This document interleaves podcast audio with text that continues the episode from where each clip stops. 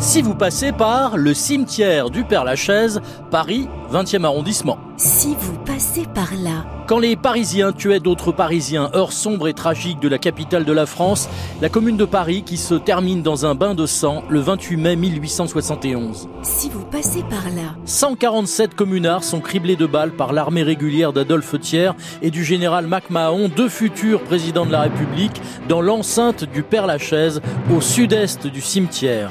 Des Parisiens, pour la plupart ouvriers, artisans, tâcherons, sont fusillés, dos au mur, qui deviendra pour l'histoire le mur des fédérés. C'est donc un, simple mur. On peut supposer d'ailleurs qu'à l'époque, euh, le cimetière n'ayant pas encore euh, le, standing euh, qu'il a actuellement, le mur était simplement composé de pierres meulières, enfin liées de mortier à l'époque. Par la suite, il a été restauré et actuellement, il est recouvert d'un crépi qui lui, qui lui donne bien entendu un, un air, disons, toujours neuf.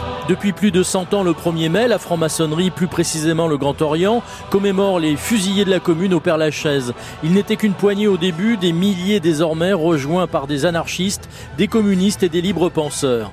Dans les années 80, sous le septennat du président François Mitterrand, la célébration connut un nouvel essor et même le premier ministre de Mitterrand, Pierre Mauroy, fait rarissime, participa à la commémoration en 1983. À l'occasion de ce 1er mai, le premier ministre Pierre Mauroy s'est rendu au cimetière du Père-Lachaise pour se recueillir devant le mur des fédérés.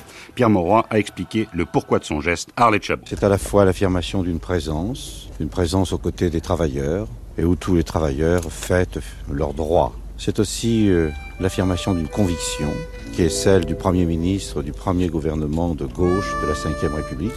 Et c'est aussi l'affirmation de la détermination de réussir ce que nous avons entrepris aux côtés du président de la République. Au-delà du mur des fédérés, le Père-Lachaise est un haut lieu de la franc-maçonnerie. Des dizaines de tombes de dignitaires en attestent, de Jules Vallès à Jean-Baptiste Clément, l'auteur du Temps des Cerises, de Cambacérès aux maréchaux du Premier Empire. Un exemple, parmi les 24 maréchaux de Napoléon, 17 étaient francs-maçons. Le Père-Lachaise a été créé en 1804 et on y trouve un très très grand nombre de, maçons euh, illustres.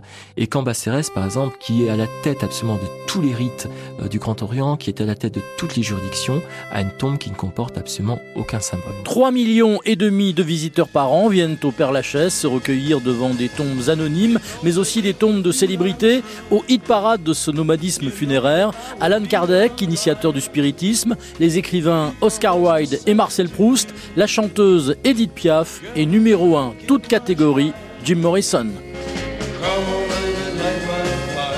Si vous passez par là,